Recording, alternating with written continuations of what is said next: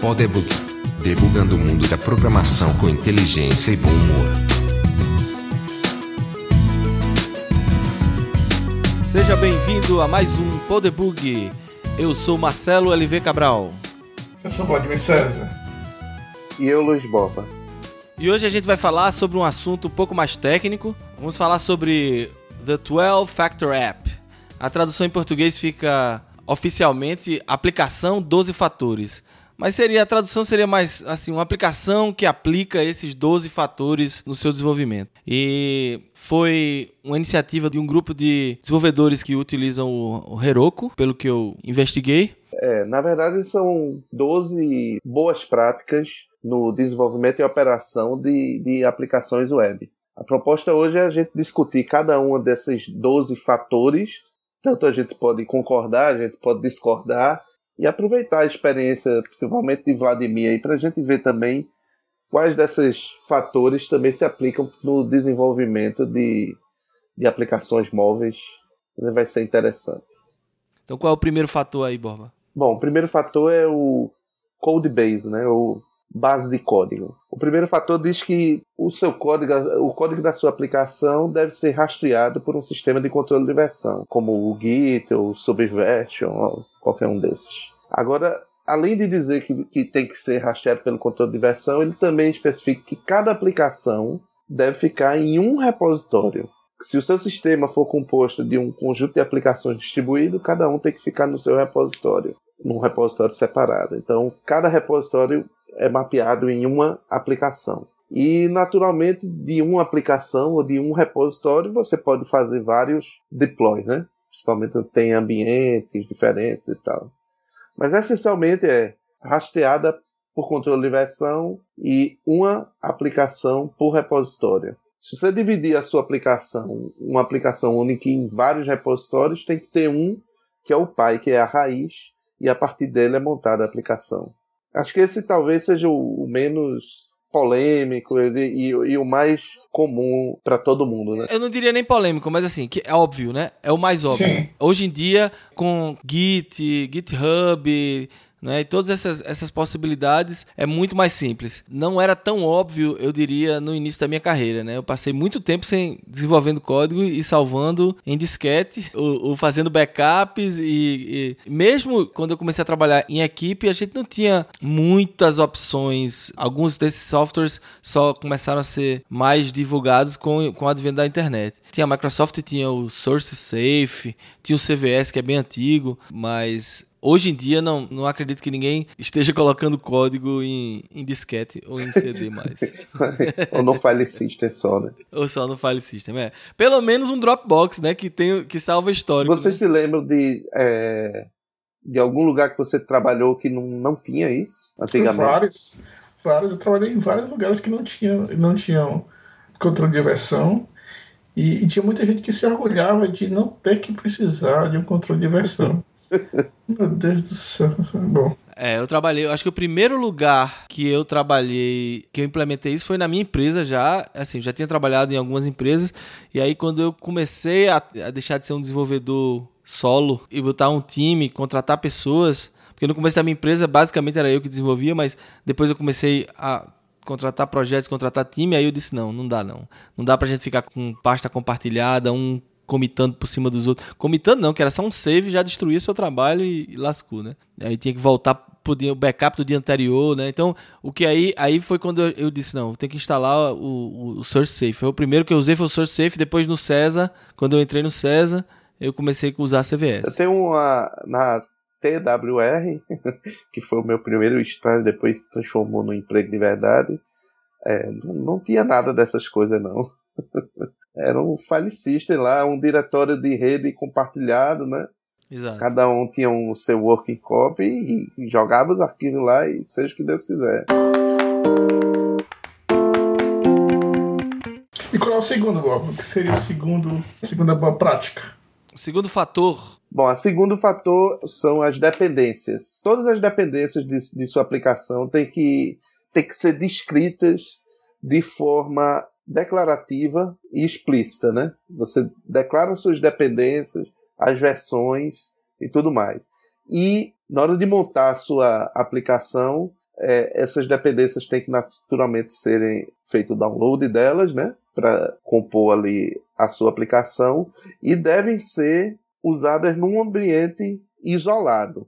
É, como é que funciona isso? É tipo, vamos lembrar aqui do DLL Hell, né, onde você podia pegar uma aplicação e já ter lá uma série de DLLs de versões diferentes, coisas que você usa e interferir na sua aplicação. Então, no caso aqui do 12 Factor App, todas as dependências são declaradas explicitamente e são colocadas no ambiente de execução de forma isolada, de forma que nenhuma outra coisa que esteja instalada na máquina possa interferir com o funcionamento da sua aplicação.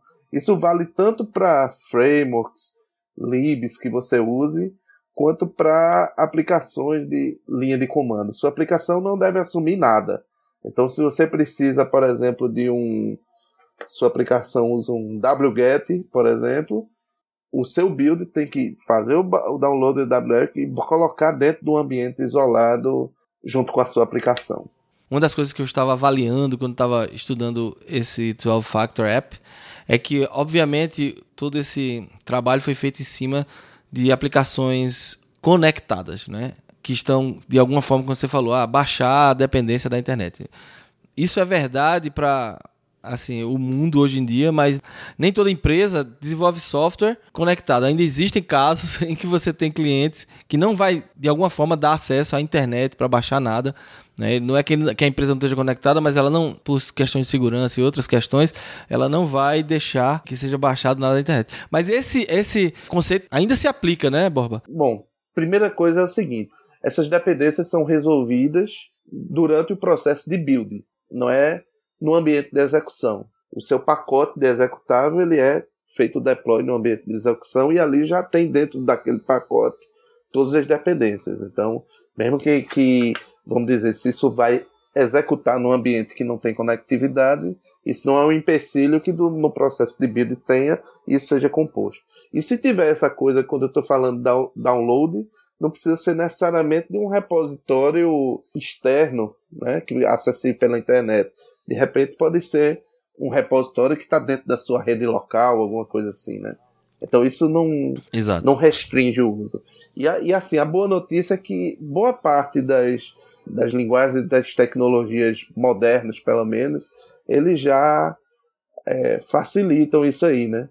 Se você pegar, por exemplo, no, no Ruby, você já tem o Ruby Gems, que você consegue atender esse requisito do 12 Factor usando o Ruby Gems. No iOS você tem o CocoaPods, que faz a mesma coisa, um gerenciamento de configuração e dependência. E também, mais recentemente, tem o Cartaz, né, que eu não usei ainda. Mas o CocoaPod faz exatamente isso. Né? Você, você todas as bibliotecas que você precisa, ele vai é, anexar o seu projeto na hora do build.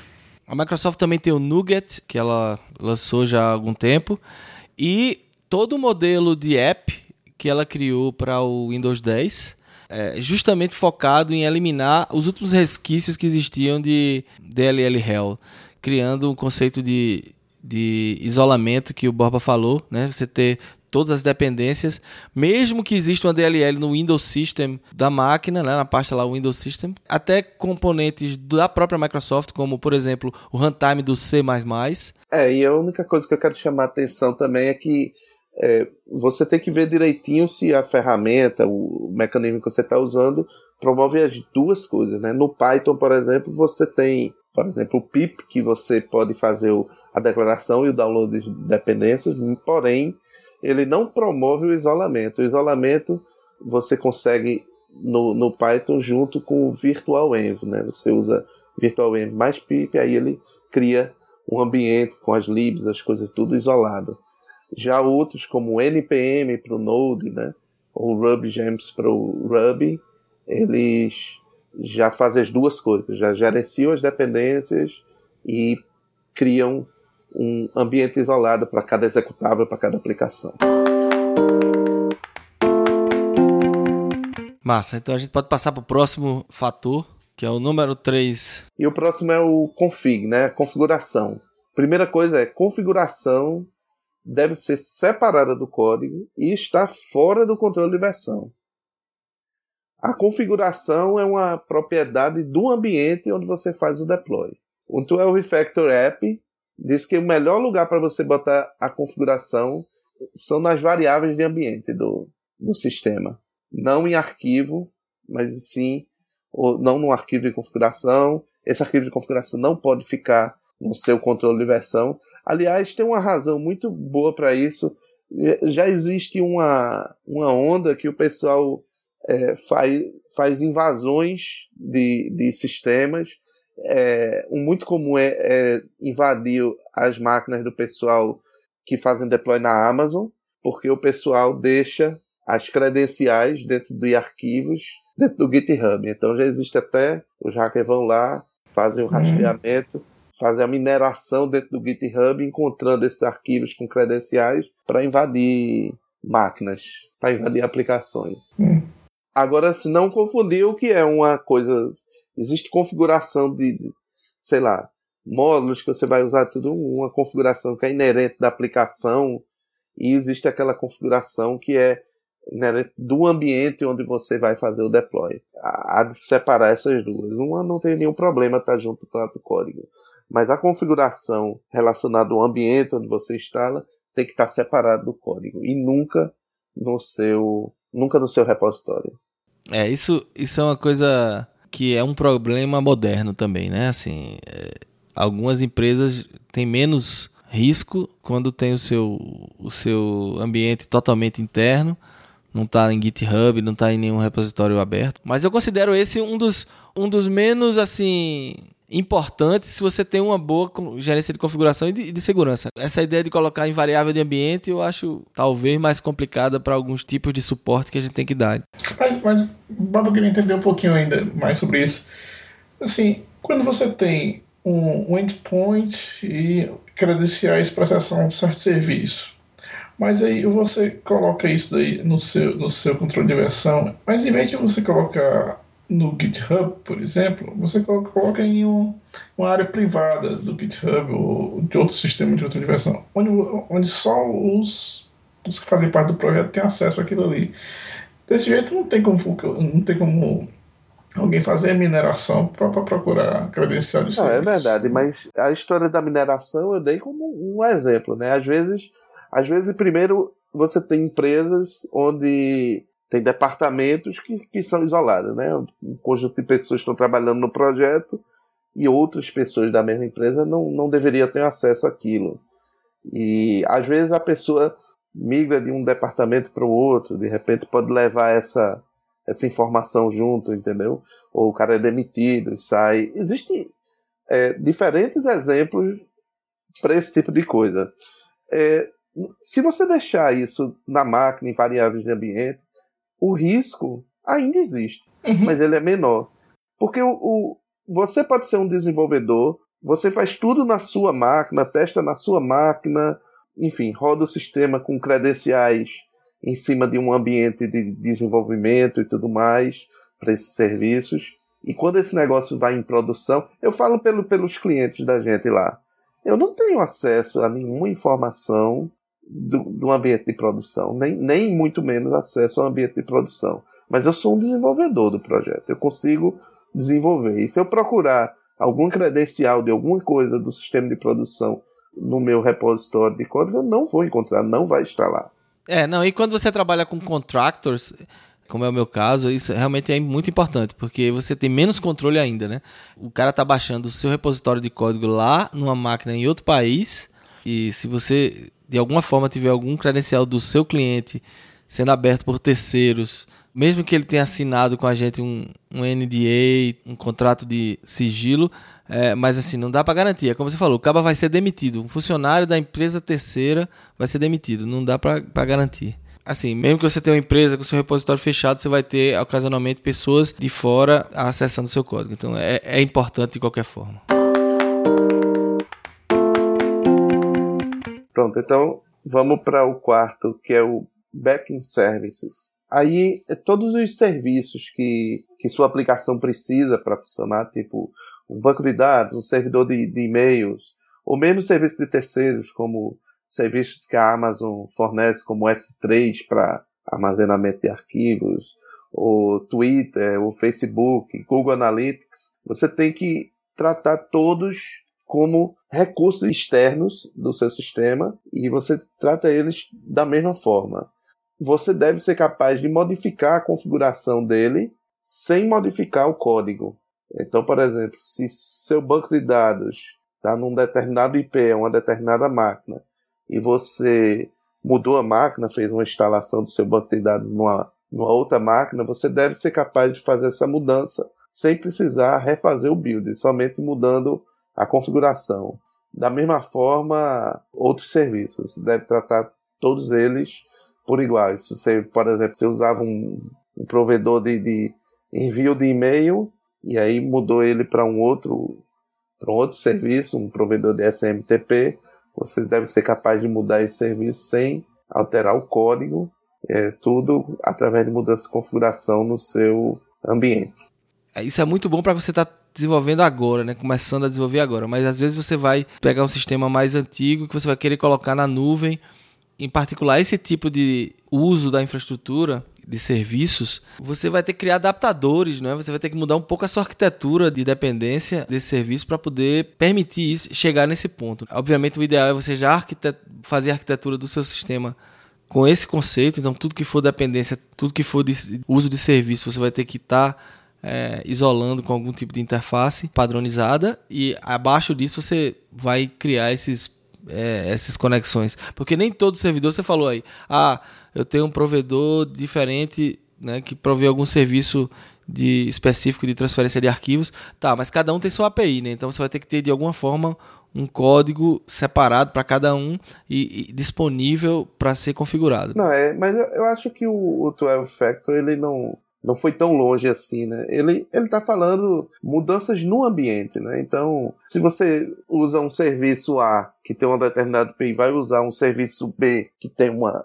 outra API, não tem jeito. Você tem que mudar seu código. Você não consegue fazer isso só com configuração. Isso é algo que não tem alternativa. Agora, ele está falando às vezes você, por exemplo, um serviço de envio de e-mail, o protocolo é o mesmo. Você vai fazer com SMTP. Uhum. Às vezes você vai fazer por um servidor ou por outro. Aí você muda a configuração.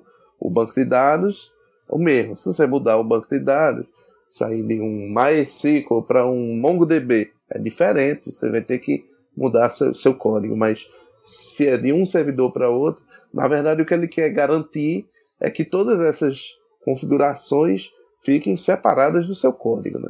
não esteja hard-coded, né? Exatamente. Assumir, por exemplo, que o banco de dados vai estar sempre na mesma máquina que o, que é a aplicação. É, exatamente. E colocar lá no código. Né? Apesar né? de ser um tipo de, de deploy até comum, principalmente para aplicações mais simples, né?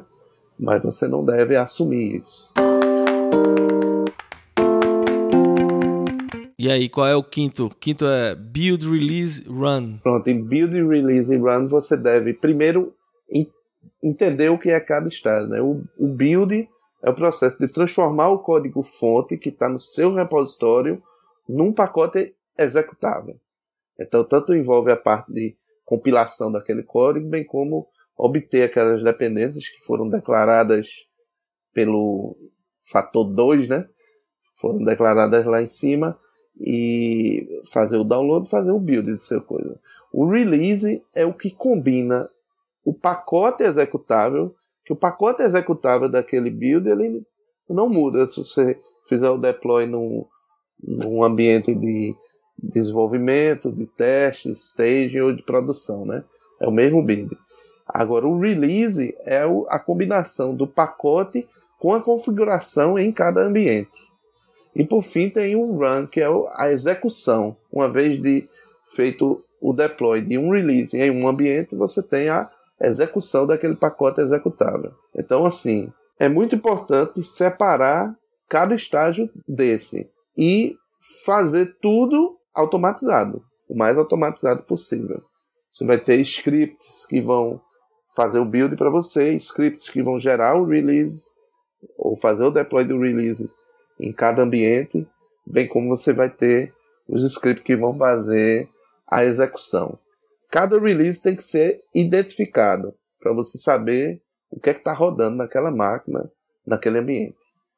E também você deve poder ter a habilidade de fazer um rollback. Às vezes, e certamente a gente já se deparou com isso, você faz um deploy num, num ambiente de uma versão do seu, da sua aplicação e aí na hora que ela entra no ar você descobre que fez uma grande cagada ou fez um negócio errado lá e você tem que ter a habilidade de automaticamente poder voltar à versão antiga para poder você consertar aquela outra versão e fazer o deploy posteriormente. E hoje também já, já existem muitas ferramentas que ajudam nesse processo, que ajudam a automatizar esse processo. É, eu, esse daí eu acho que é, é também um pouco dependente do modelo de negócios da sua aplicação, né? Porque, claro, em alguns casos você vai conseguir automatizar, inclusive o deployment e a execução, né? E botar no ar quando é uma aplicação web. Em outros, como app, né? Que eu imagino que o Vladimir tenha mais experiência, você vai ter que submeter para para store, então você não tem controle de quando isso realmente vai para o ar. E, e, existem casos mais complexos em que isso é, é, não é na mesma hora, né? Você vai fazer um deploy, vai fazer um release, mas a instalação vai ser feita em outro lugar, em outro momento, por um time específico de, de instalação e customização. Então, depende muito da, da, complexidade da sua aplicação e da tecnologia que você está usando para fazer esses deployments. Né? É, tem alguma coisa no, nesse fator, Vladimir, que tu acha que não se aplica a apps? Na verdade, funciona assim. Quando você envia a app para a App Store, você disse que você quer que ela seja lançada imediatamente, ou seja, logo depois que é feito a avaliação, ou você define uma data. Né? Você diz, olha, eu quero que depois da avaliação, se ela acontecer, sei lá, porque geralmente acontece de 7 a 10 dias, mas eu quero que seja lançado só daqui a um mês, nessa, nesse dia tal. Então, você recebe a indicação que a avaliação foi feita, que a aplicação foi aceita, mas ela só será lançada na App Store naquela data que você definiu. É, mas assim, o conceito se mantém, né? O conceito se mantém, né, Boba? É, e tá falando aí que demora de 7 a 10 dias, é para eles liberarem a aplicação? Na minha experiência, tem sido assim. Então você tem que torcer para não mandar alguma coisa e descobrir que tem um, um bug grave, né? Ou isso é só da primeira vez? Não, assim, se você mandar e tiver um bug grave, eles rejeitam a aplicação. E não precisa ser um bug, não. Pode ser alguma coisa que vá de encontro a ao contrato da, com a App Store, né? Não, eu sei disso, mas eu digo assim, para o seu usuário, se de repente eles aprovam lá e aí na, durante a execução você descobre que tem um bug grave lá, que o seu sistema não está fazendo o que deveria, você só consegue publicar uma, uma correção e os usuários só conseguem receber isso depois de mais ou menos uma semana. Não, não, não. As correções subsequentes não, não levam tanto tempo, não. Porque, assim, teoricamente a pessoa já sabe o que é que você faz, né? Agora, sempre tem que haver uma avaliação, né? Porque corre o risco de você introduzir uma coisa que seja contra o regimento. É, eu acho que no caso da Apple, que eles têm uma escala absurdamente grande, eles devem ter algum tipo de controle, como um sistema que eu fiz uma vez de qualidade no recebimento de materiais. Que é assim, você confia no, no seu fornecedor ao longo do tempo, né? Você não começa sem confiar nada, você o caminhão chega, você tira várias caixas de cada pallet para ver se tem qualidade aquele produto, os produtos que ele está mandando. Depois de várias entregas, você começa a pegar por amostragem. Ah, vou pegar cada dois pallets, eu tiro duas caixas. Aí chega um ponto que eu vou praticamente tirar o caminhão todo e tirar uma caixa do caminhão e ver, continua bom, beleza. Eles devem fazer alguma coisa assim, né? Eles devem pegar, assim, esse cara aqui tem publicado e tem e tem continuamente sempre publicado bem, eles devem diminuir o nível de regression test que ele faz na aplicação. É, o, processo, o processo de avaliação da Apple é totalmente opaco, você não tem ideia do que, do que é feito. Exato. Mas uma, uma coisa que está acontecendo agora, por exemplo, é, semana passada eu enviei uma app para aprovação e está demorando mais do que, do que o normal. E a única coisa que eu posso desconfiar é, assim, é porque vão lançar a Apple TV no final do mês. Então a quantidade de aplicações para Apple TV que está sendo que está tá chegando na App Store deve ser brincadeira, né? Um monte Exato. de gente mandando pra, então assim, obviamente isso aí chega no funil, né? E começa a demorar. Então assim, aí a minha aplicação que nem é para Apple TV está lá atrás esperando para ser para ser avaliada, né? E voltando aqui um pouco para o nosso o tópico lá do, do, do, build, release, run, né? Essa capacidade da gente poder fazer deploy e rollback, quanto mais controle a gente pudesse ter, né? No modelo de app é mais complicado, mas dentro da, em outros tipos de aplicações é sempre muito bom. Essa aí é, uma, é uma coisa importante na, na, App Store que não tem rollback, né? Então, se eu mandar um, um, um binário para a App Store e a versão dele é 1.1, o usuário, o usuário instalou aquele negócio lá no, na, na, máquina dele, no, no, iPhone, no iPad, e deu crash, ou seja, ele não consegue nem, nem, nem startar a aplicação, ele começa a usar e dá crash, não tem como ele voltar para a aplicação anterior. É, mas, mas assim, no meu caso, por exemplo, que tem um sistema rodando numa mina que uma hora sem produção eh, são milhões de dólares, é, eu preciso fazer rollback, porque senão a coisa fica feia. Então a gente, é, cada caso é um caso, a gente tem que agir. Assim, quanto mais você conseguir automatizar esse processo, tanto de deploy ou rollback ou deploy ou patching, então, eu acho que a parte, palavra-chave aí desse build release run é automação. Uma empresa que faz muito bem isso é o Facebook o, o, Facebook é um é uma aplicação monolítica, né? É uma, é uma aplicação só, é um pacote executável de aproximadamente um giga e meio e toda vez que eles lançam uma versão nova, ele lança um novo pacote de um giga e meio e faz deploy nos dezenas de milhares de servidores que ele tem lá. Quantas vezes vocês acham que o Facebook faz deploy? Com que frequência? Em produção, no ambiente de produção? Eu não vou responder não porque eu vi aquele vídeo que você me passou uma vez. Deixar pro Vladimir dar esse chute aí. Tá, vou chutar. Falou semana? É, na, eu não sei qual foi a, o vídeo que eu mandei pra, pra Marcelo, porque eu acho que o vídeo já era velho, entendeu? Já ele no vídeo, se não me engano, era uma vez por dia, mas agora eles já estão fazendo duas vezes por dia. Uhum. É um pacote de é, na época de 1 GB e meio, e isso tem que ser feito deploy em dezenas de milhares de servidores. Se não tiver uns 100 mil servidores, como é que você acha que, que, é, que consegue transferir um arquivo de 1 GB e meio para, sei lá, 50, 60 mil servidores? Quanto tempo você acha que leva para fazer isso? Que eu disse aqui vai ser chute, então não vou nem tentar. É no chute, ele, ele, eles levam 15 minutos para fazer isso.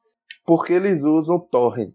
Então ele começa a transmitir e daqui a pouco os outros nós vão um transmitindo os pedaços pro outro. Sim, mas aí para arrematar, até uns dois anos atrás mais ou menos, você sabe quantas pessoas eram responsáveis por isso? Quantas pessoas trabalhavam na equipe que fazia esses builds e fazia o deploy?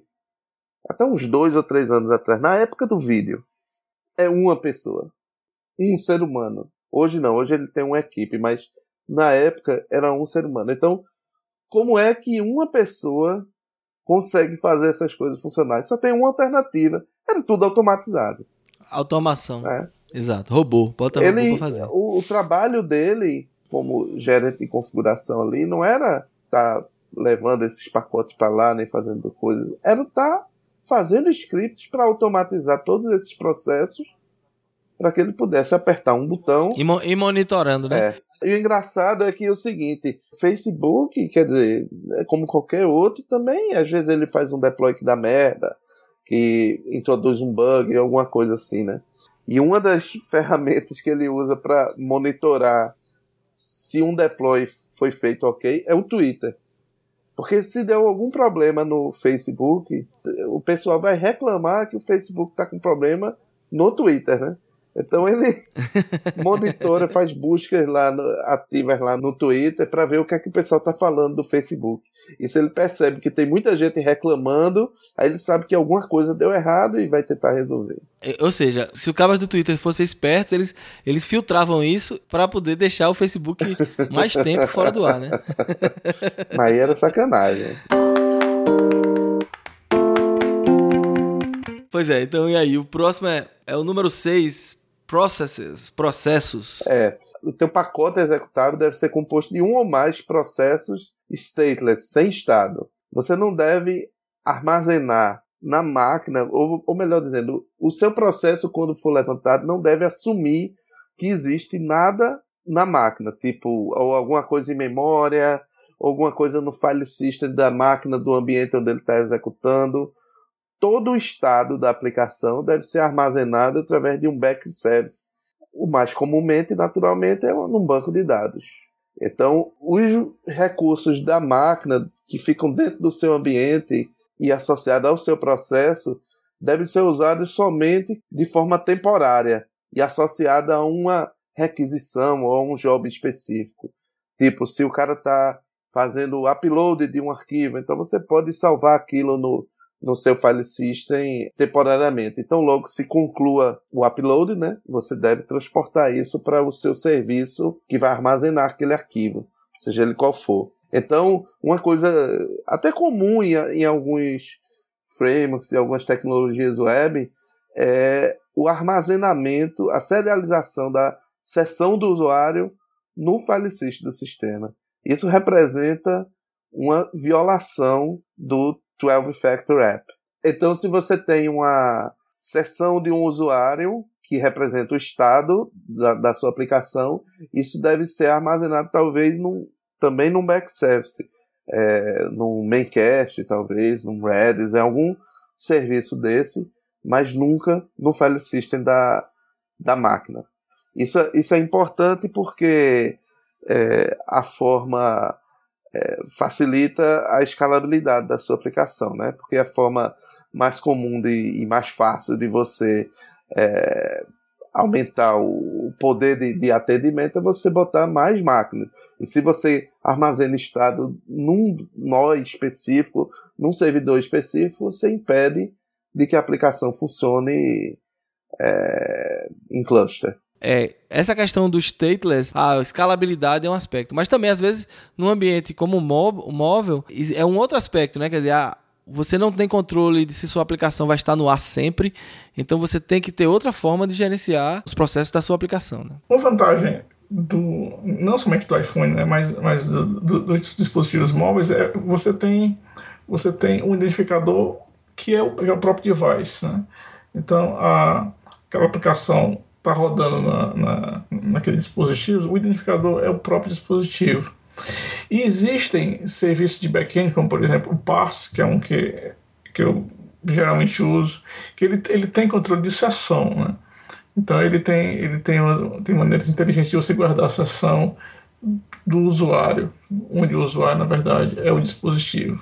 Se você não, não for utilizar um sistema, de, um, um sistema de controle de credencial, também provido pelo passe. Então, nesse caso, a transferência da responsabilidade para o passe, né, também para ele do lado dele, né, do back-end também tem essa mesma aplicar esse mesmo conceito do stateless lá e não, por acaso o servidor cair ou tiver que escalar aqueles servidores do passe, ele vai ter que também estar tá mantendo essa, esse estado, né, da aplicação do Vladimir que está rodando em vários celulares do mundo aí. É, exatamente, mas nesse, nesse sentido o passe é justamente um back service que você está usando para armazenar o estado, que está perfeitamente alinhado com a recomendação aqui. É em vez de salvar no cache do iPhone que vai embora no momento que ele dá um clean lá, né? No... Exato. É, e você sabe que às vezes, e, e, tem mais, né? Às vezes o cara comprou um iPhone novo e ele quer transportar Exato. o.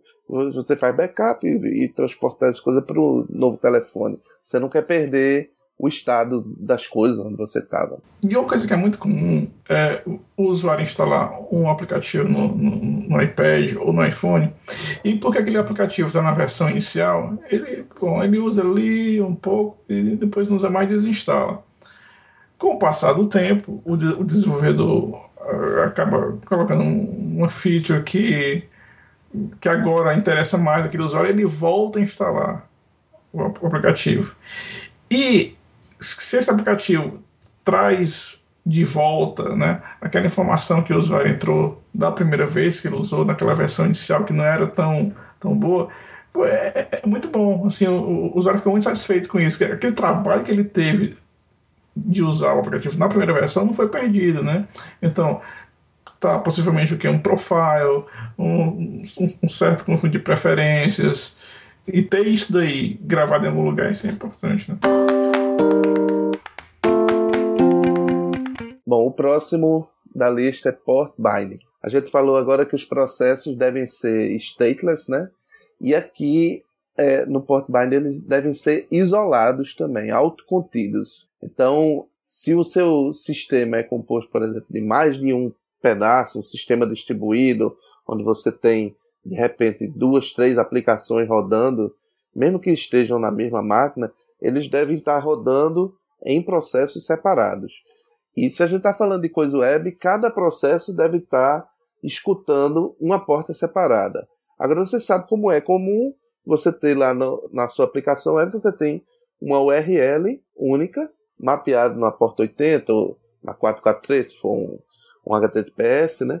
E a, o jeito de você fazer isso é você ter um servidor web, onde você recebe as requisições, e naturalmente ele está configurado para, dependendo da URL, redirecionar isso para o serviço correspondente, que é um outro processo que está rodando, escutando uma porta específica. Isso é muito importante é, chamar a atenção disso, porque se popularizou, especialmente no Java, a história de ter um servidor de aplicação, onde você coloca várias aplicações no mesmo servidor de aplicação.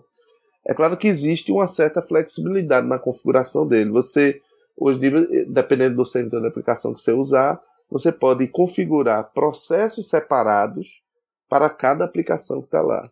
Porém, o, vamos dizer, o, o mais comum, quando o cara coloca, é colocar tudo num processo só. Isso representa uma violação do 12 Factor App.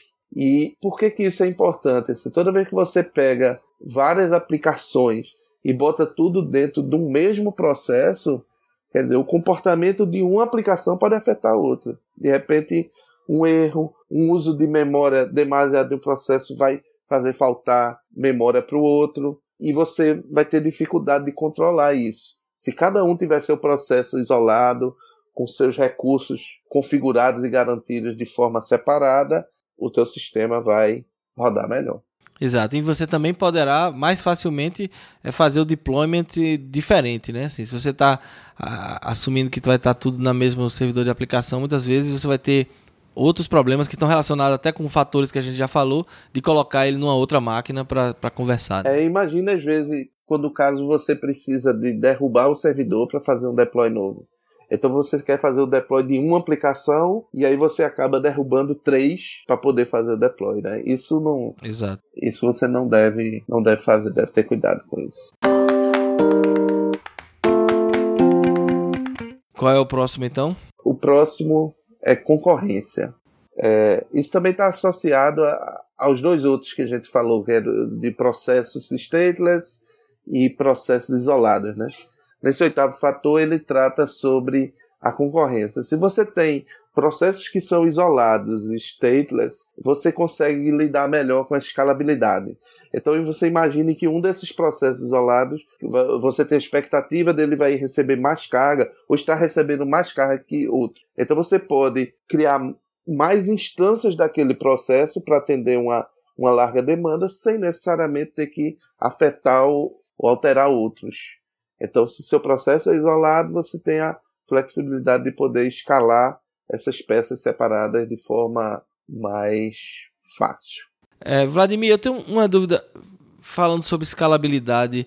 É, o back-end, tu tá autoriza que usa o parse, né, por exemplo? Eu tenho utilizado também, desde que foi lançado no ano passado, o CloudKit, da própria Apple. Tá, mas se tua aplicação, ela, de repente, ela fica muito popular, o teu aplicativo é escalável no sentido do back-end dele, vai suportar isso, é o parse, o, o que é que tu usa para isso, de repente, estourar em usabilidade e tua aplicação não travar para todo mundo? Essa é a vantagem de usar serviços como o parse. O parse é, é pertence ao Facebook, né? E o CloudKit a, Apple. É, essa é uma das vantagens de usar qualquer um dos dois. E existem outros, né? Firebase. É que é totalmente transparente para mim.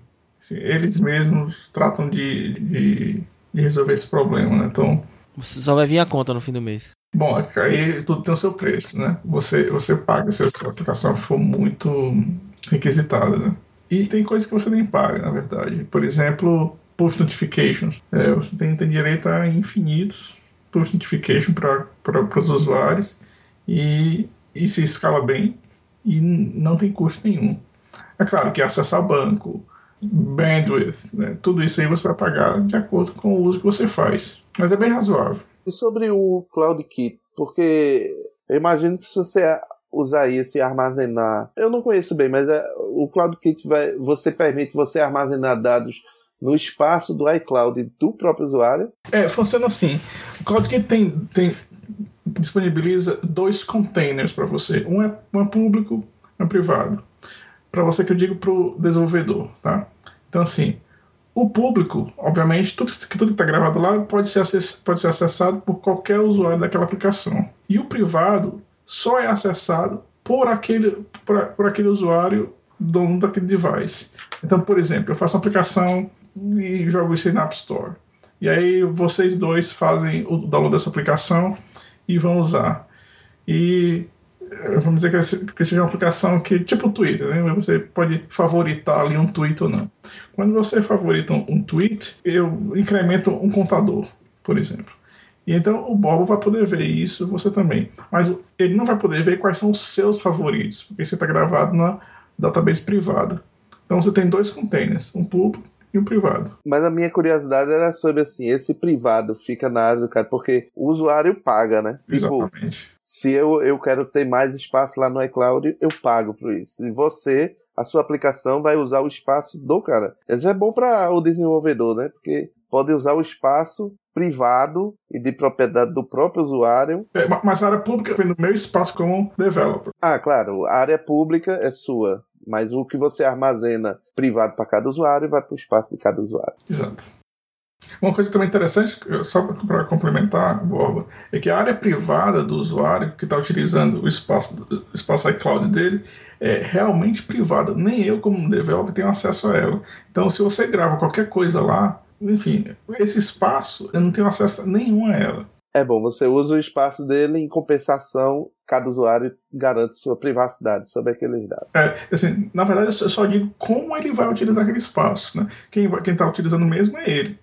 Assim, eu, como eu não tenho acesso, não posso dizer que eu estou utilizando aquele espaço. Né? Eu só digo, olha, esse aqui é o esquema dos dados que você vai poder gravar lá e a forma como que você vai gravar é essa. Mas quais são esses dados? Para mim é opaco, não tem como saber. É realmente privado. Legal, você pode salvar, por exemplo, o cartão de crédito do cara, não, não vai nunca chegar Exatamente, nunca. Boba, como é que a gente chama uma aplicação que não é na nuvem? É no chão, é? Grounded Application, né? Tem Grounded Application. Rapaz, é uma boa pergunta. É, no, no, todo mundo fala de a aplicação na nuvem, na nuvem, e quando não é na nuvem é onde? É no chão, né? Então,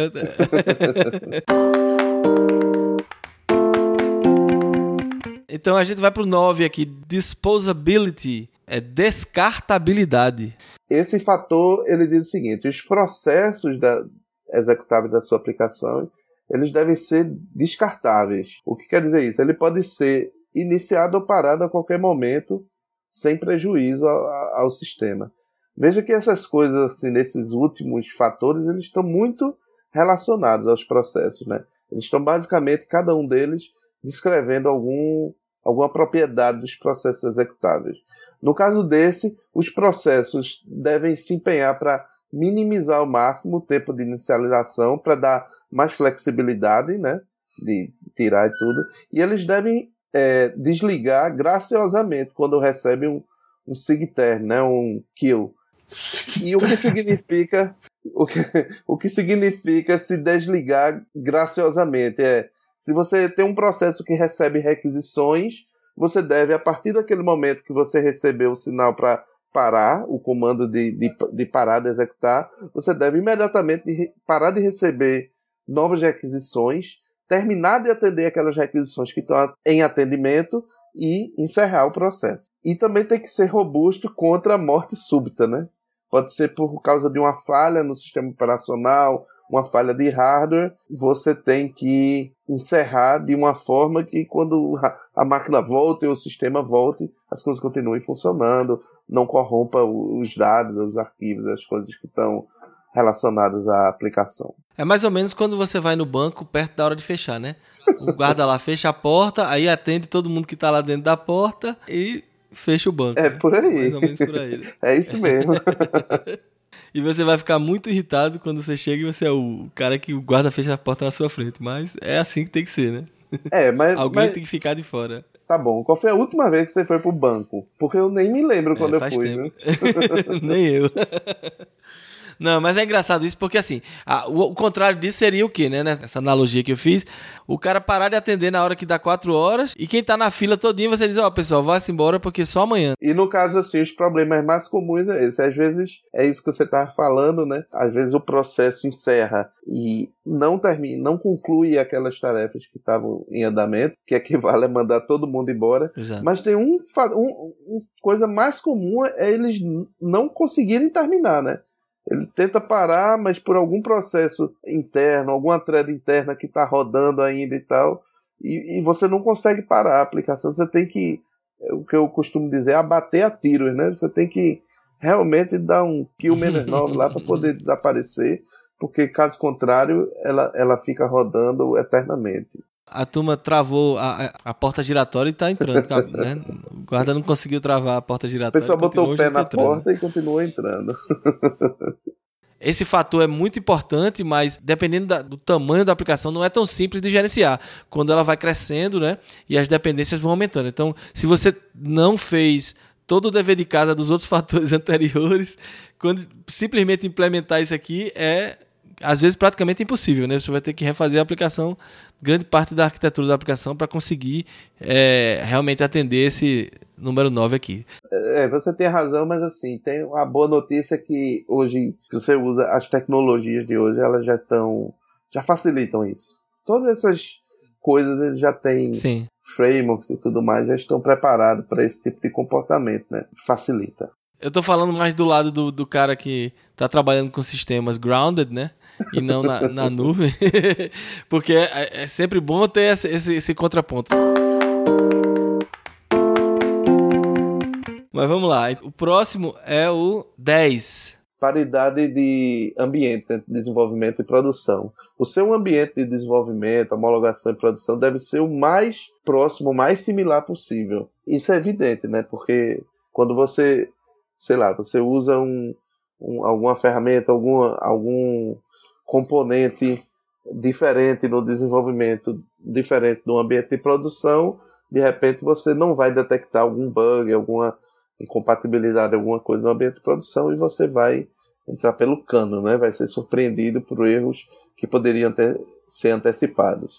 Você vai montar o seu ambiente de forma a ser o mais próximo possível, idealmente igual ao ambiente de produção e assim poder detectar erros e problemas de forma mais de forma mais fácil, né? Da minha experiência, a gente tem muito problema em relação a isso. São duas coisas. Uma é o banco de dados. Você precisa ter o mesmo cenário né, de produção, é muito complicado.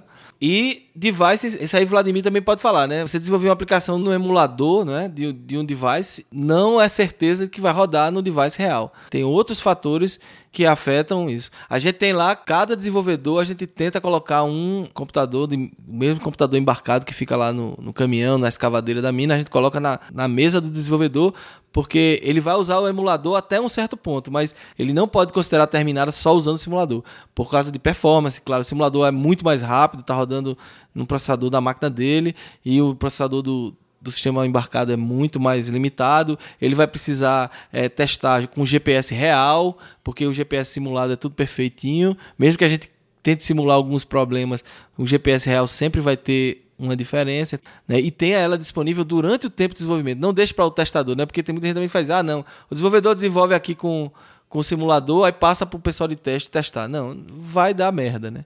Então, é, invista no ambiente de desenvolvimento, faça com que o desenvolvedor tenha o, o, um ambiente de desenvolvimento mais próximo possível da realidade. Inclusive, hoje eu já posso falar sobre Apple TV, né? Até ontem eu estava sobre é, Non-Disclosure Agreement, né? E agora eu posso falar. Então, só para complementar o que tu estava falando, né? Muitas coisas que eu fiz no emulador funcionaram perfeito aqui. Na hora que eu passei para Apple TV para rodar lá, pau, bomba. Né? Então, assim, só para reforçar o que você está dizendo. Né? Se você não tiver o dispositivo para testar, fica, não, não confie só no emulador, não. Mas tem outras coisas, né, Borba? Assim, hoje em dia tem um bocado de aplicações e de ferramentas bem interessantes. Vagrant. É, aí tem o Vagrant. Quais são os outros exemplos? Tem o Docker, que também usa para você criar. Exato. Quer dizer, agora o pessoal que fez o Vagrant criou o Otto, que ele já cria o ambiente tanto de desenvolvimento quanto de produção, ele gerencia essas coisas. Existem hoje diversas ferramentas para ajudar você a criar esses ambientes isolados e semelhantes, né? No desenvolvimento e em produção. Vamos para o penúltimo fator. Trate logs como fluxo de eventos. Que é que Bom, significa é porque isso? você sabe que logs é, são informações que, que sua aplicação vai gerando sobre o comportamento dela e, e sobre o que está se passando lá dentro, né? É, num, num, primeiro momento, as pessoas pegavam e simplesmente roteavam isso para um, um standard output ou então para um arquivo. O, o, mais comum é gerava um arquivo e, e gravava. Mas na verdade, a responsabilidade de, de sua aplicação é tão somente gerar aqueles eventos de log.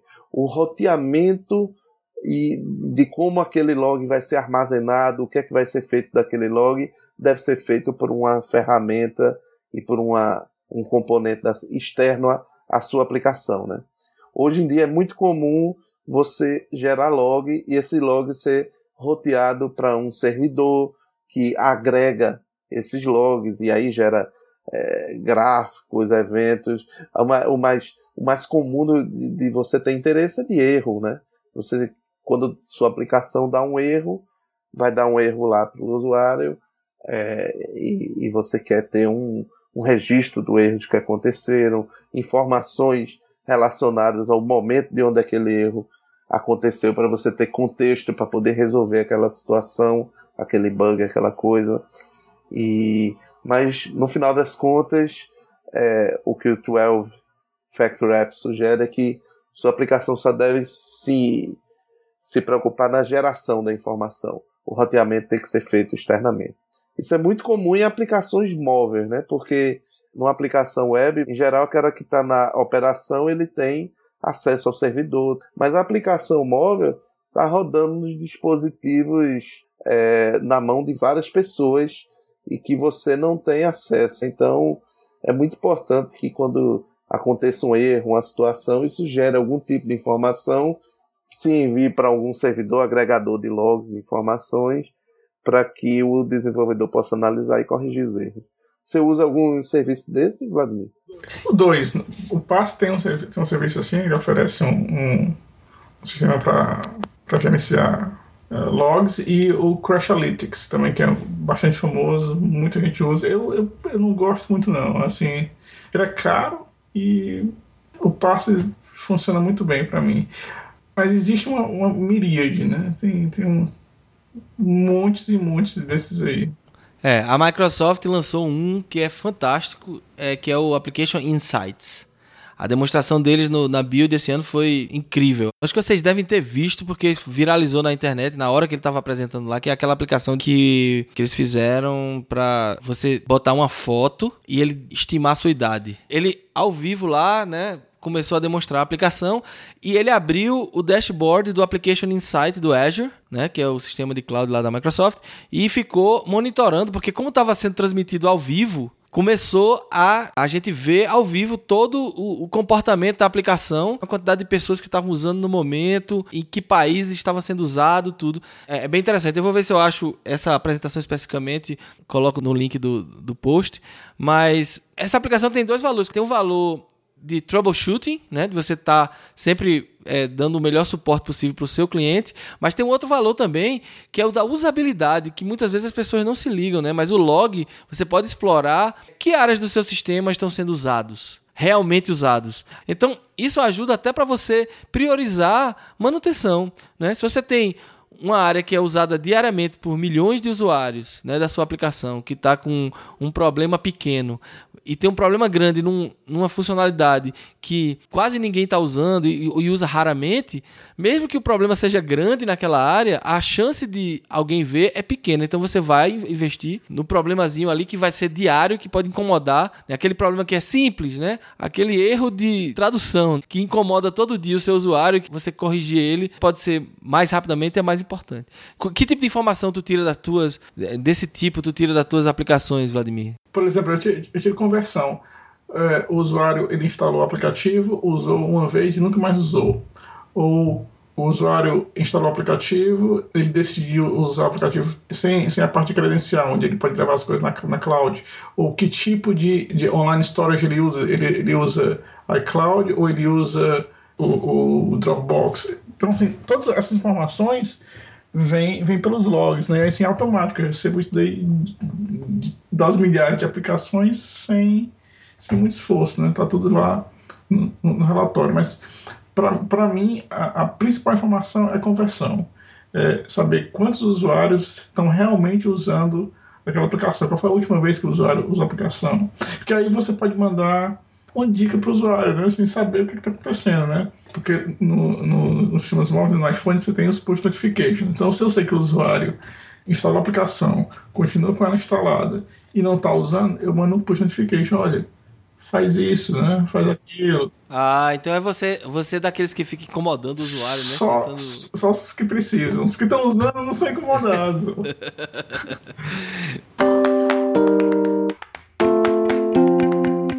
Agora qual é o próximo, Borba? Então vamos chegar agora no décimo segundo, que é são processo de administração. Todas as rotinas que você precisar fazer, aquelas que são pontuais, só, só um parêntese. A gente sabe que o cabo é velho quando o cara chama rotina. Rotina. Você fez a pausa só pra me humilhar, é? Bom, vamos pro décimo segundo, que são processos de administração. É... Agora eu vou tentar evitar usar o nome rotina, vai ser um pouco difícil, mas. vou tentar. Bom, vamos agora para o décimo segundo fator, que são processos de administração. É, toda vez que você precisar. antes, antes que eu me esqueça, vai tomar no seu cu. Eu digo isso porque tu escava lá no trabalho e tiram onda de mim que só pô. Eu falo rotina pra caralho. Aí eu tô. Eita, o vovô aí falando rotina. Assim nem eu falo, lá, lá, lá no César, assim, tem a, a graduação, né? Um engenheiro júnior, pleno, sênior e eu sou um engenheiro senil. Senil.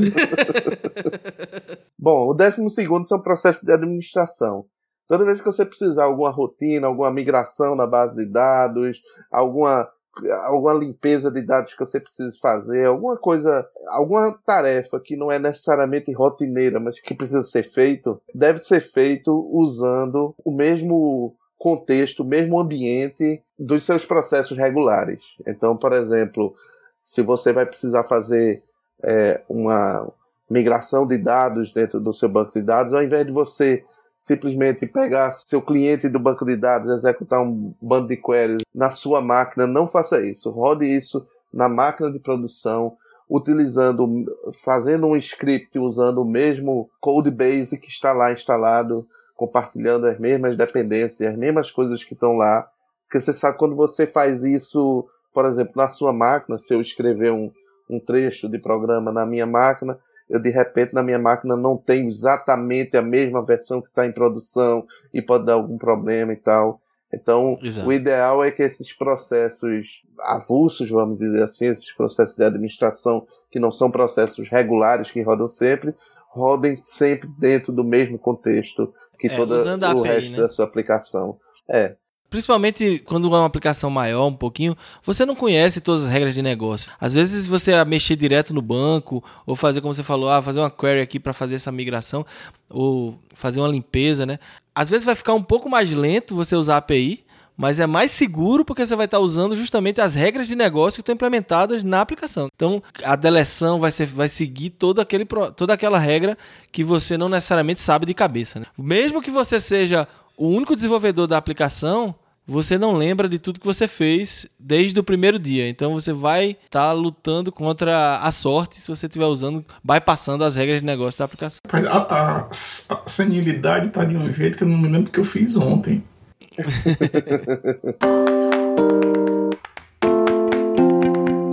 então, Borba, você como Moisés que nos trouxe a, os 12 mandamentos do da boa aplicação. Mas não eram só 10? Não, mas aí na Borba é o novo profeta. Ele, ele trouxe os 12 mandamentos do... da, da boa aplicação. É o dom decálogo. é. Então diga aí as suas palavras finais para os seus servos.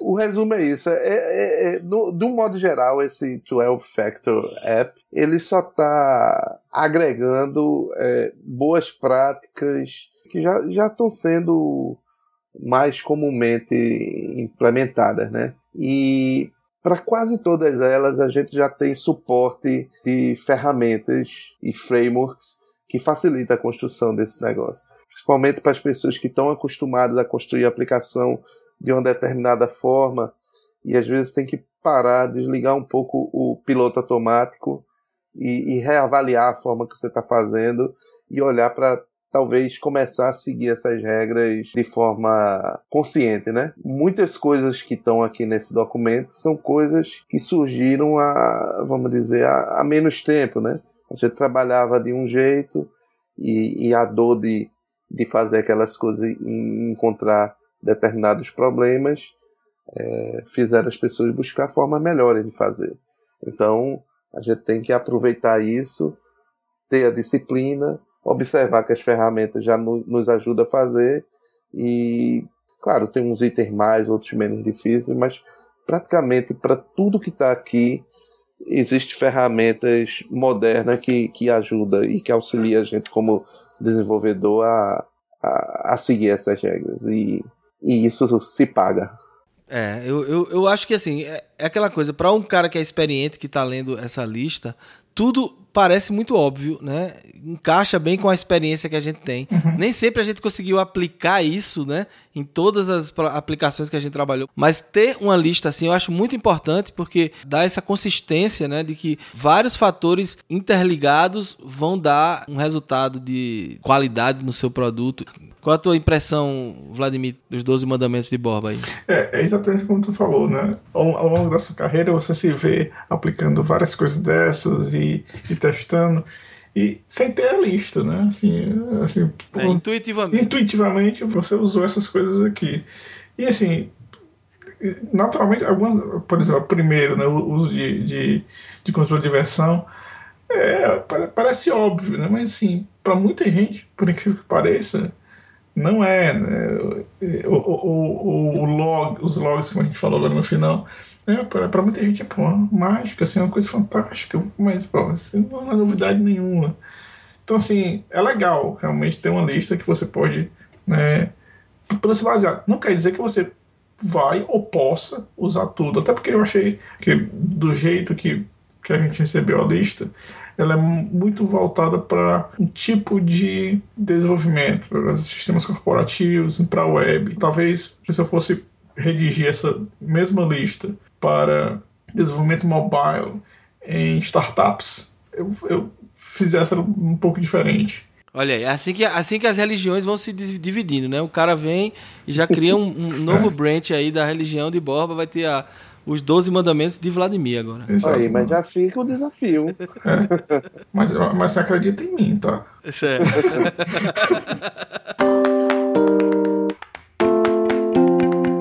Pois bem, então foi massa. Esse, eu acho que vai ser muito proveitoso para todo mundo. Esse é um, um tema que, que dá muito debate, então convido o ouvinte a debater com a gente. Se a gente falou alguma besteira aqui, coloque nos comentários. É, se você tem um, uma história interessante para contar sobre um desses fatores, é, também coloque. Né? Tem algum material interessante? Tem muitos ouvintes da gente que estão mandando links né, para complementar o assunto. Então façam isso que a gente sempre vai, vai sempre divulgar e achar interessante. Então vamos então para as nossas dicas da semana. O Marcelo e o Bob já sabem que aqui onde eu trabalho, né? Eu trabalho de casa e eu deixo o som ligado escutando um som específico. Eu sou fã da série Aliens e eu escuto o som da nave Nostromo, um ruído branco. Então fica aquele som da nave, tem que cair umas gotinhas que não aparece nenhum alien não, mas me ajuda a me concentrar. Você pode comprar esse som por 3 dólares. São 12 horas de ruído branco. É, não precisa comprar não também, você pode, você pode no, usar YouTube, no YouTube tem lá. É, você pode usar no YouTube. É porque... A gente vai botar o link do YouTube para vocês, quem quiser testar. É, pronto, então coloca lá. E tem outros sons, tem da Discovery também do 2001, tem, tem vários outros. Eu prefiro esse do Nostromo porque é, eu achei mais legal. Então essa é a minha dica. É, e eu confesso que achei estranho da primeira vez que, que a, gente, a gente conectou aqui no Skype e, e aquele barulho, eu e Borba achando estranho um barulho é, no microfone do, do Vladimir achou até que tinha sido que era alguma interferência e era a Nostromo lá, o ambiente lá dele.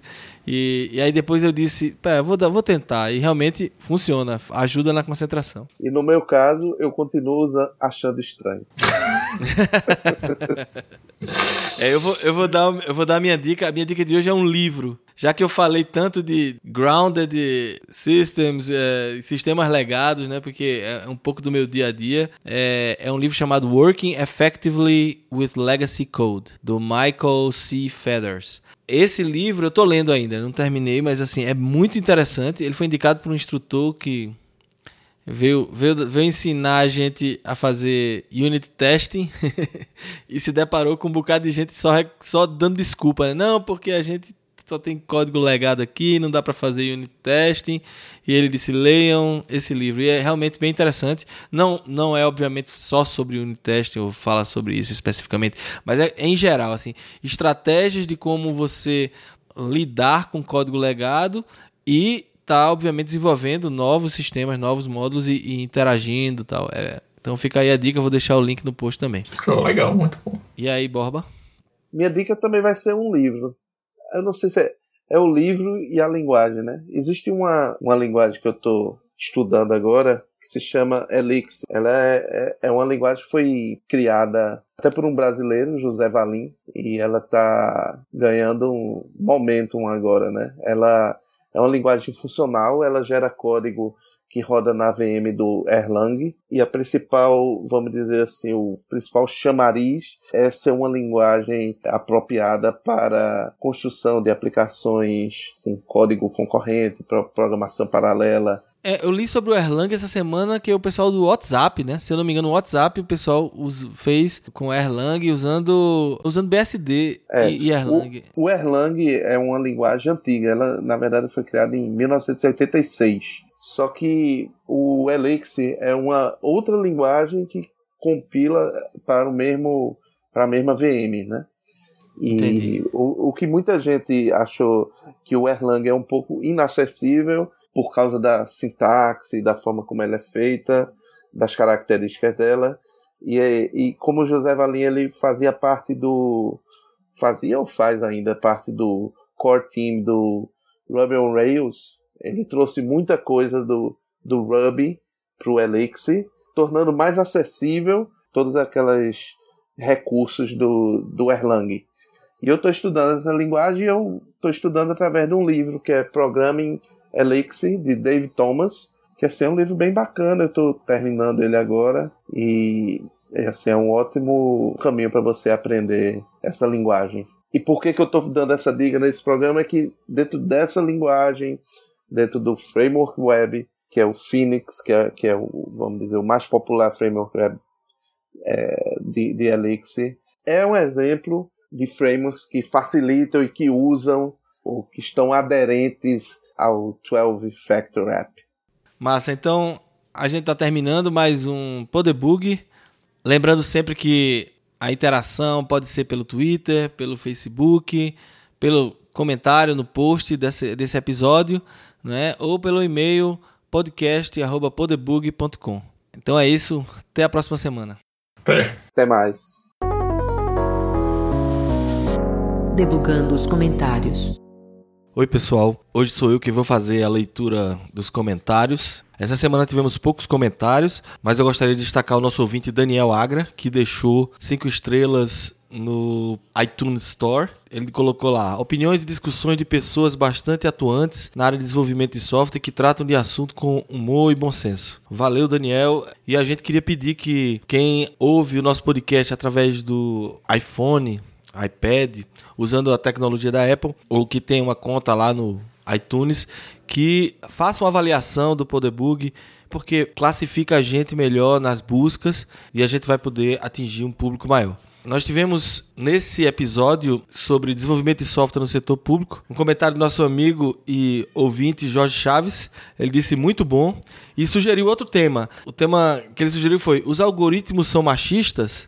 esse realmente é um tema que está no nosso planejamento. A gente, a gente sabe que existe essa questão da diversidade no nosso mercado de desenvolvimento de software. E nem sempre foi assim, mas obviamente a gente não pode fazer esse programa sem a participação das mulheres, para dar voz a elas. Então a gente está planejando isso e vai fazer com certeza. Valeu, Jorge. Mais uma vez o Carlos Henrique mandou um e-mail comentando o nosso episódio e ele sempre ele sempre está colaborando com boas ideias e ele dá uma dica no e-mail dele para pessoal que está começando a carreira, que está se formando agora, que procure estagiar em grandes empresas públicas, de preferência aquelas em que a atividade fim seja TI, porque a primeira experiência dele foi numa empresa dessa. Porque numa empresa privada, eles podem ou não trabalhar em projetos grandes, complexos, com diversas tecnologias, mas em grandes empresas públicas, isso sempre será verdade é uma maneira de rapidamente se diferenciar no mercado de trabalho. Então essa fica aí a dica. Nós também queríamos agradecer ao PH Santos do iradex.net que divulgou o Podebug. Mais uma vez eu agradeço pela audiência. Continue divulgando o Podebug. Compartilhe os nossos posts no Facebook, no Twitter. Nós também estamos publicando os podcasts no YouTube. É só ir lá no nosso site que tem um link para o nosso canal no YouTube.